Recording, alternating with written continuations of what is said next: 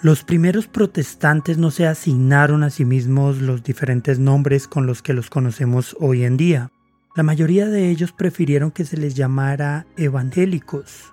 Los nombres con los que los conocemos hoy fueron designados principalmente por sus oponentes, o también por las escuelas doctrinales a las que se afiliaron. Así, por ejemplo, los luteranos eran seguidores de la doctrina de Lutero, los calvinistas de los postulados teológicos de Calvino, etc. A los anabaptistas se les asignó este nombre porque rebautizaban a sus miembros.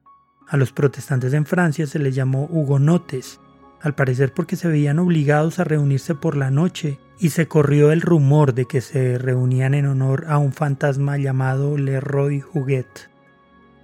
Debido a esto, puede llegar a ser interesante, incluso muy revelador, que los primeros protestantes no se asignaran a sí mismos ningún nombre.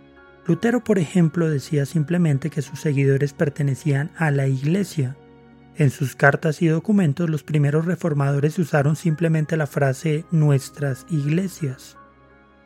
Pero el nombre protestante excede todos los apelativos anteriores, y contrario a lo que se podría pensar, se refiere más a un término político que a un nombre religioso. De hecho, el origen de este nombre puede carecer de profundidad y ser relativamente irrelevante, a pesar de su importancia. Bienvenido a Byte, Biblia, ideas, teología y experiencias. El programa para descubrir el pasado y el presente del cristianismo.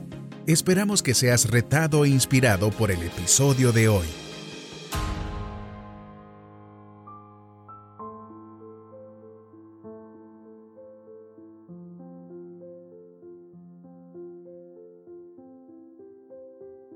Pero vamos a la historia. El 31 de octubre de 1517, Martín Lutero publicó las 95 tesis en la puerta de la catedral de la ciudad alemana de Wittenberg. Este hecho originó una serie de confrontaciones religiosas en las que se vieron involucrados varios principados y nobles alemanes, así como una gran cantidad de sectores populares.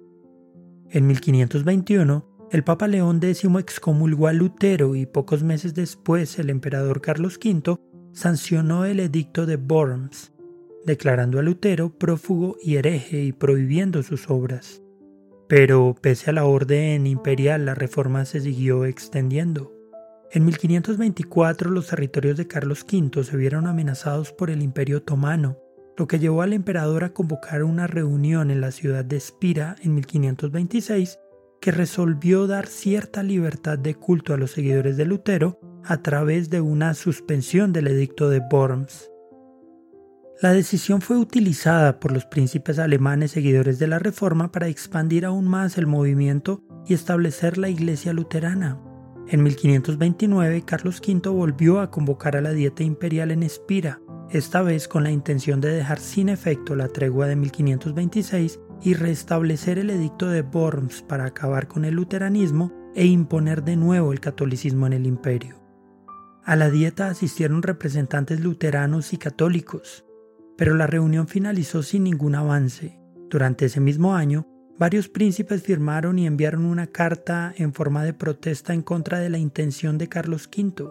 Por este documento, llamado la Protesta de Espira, los partidarios de la Reforma reciben el apelativo de protestantes. A pesar de las diferencias en su teología, las ciudades del sur de Alemania alineadas con el reformador suizo Ulrico Zwinglio se unieron a los demás territorios alemanes seguidores de Lutero y firmaron con ellos la protesta.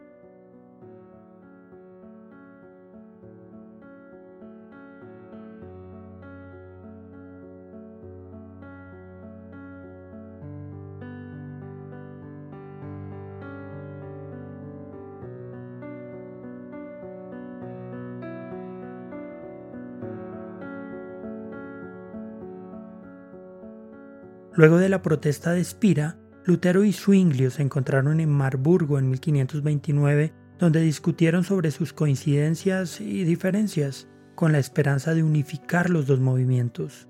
Casi simultáneamente, el emperador Carlos V convocó a una nueva dieta en Augsburgo, donde los luteranos presentaron las Confesiones de Augsburgo, considerado como uno de los textos básicos del protestantismo, y redactadas por Philip Melanchthon, discípulo de Lutero.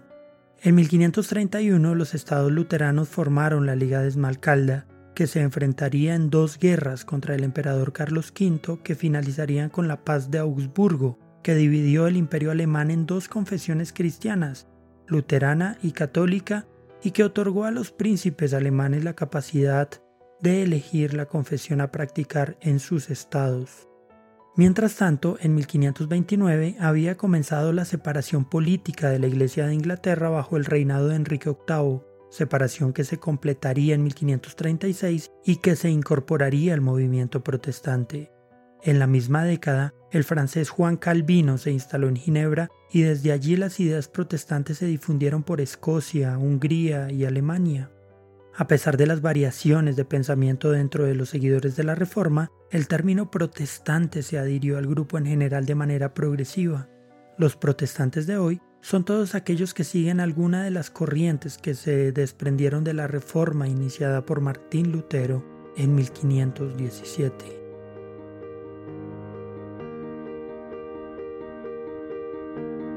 Gracias por escuchar este episodio. Esperamos que haya sido de bendición para tu vida. Este programa se emite con el propósito de exaltar a nuestro Salvador Jesucristo, quien en su gracia nos ha provisto todo lo necesario para hacerlo posible.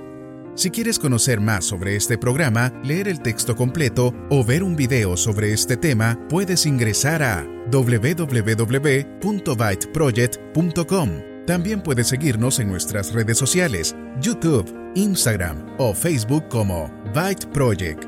No olvides suscribirte para no perderte ninguno de nuestros contenidos. Hasta el próximo episodio.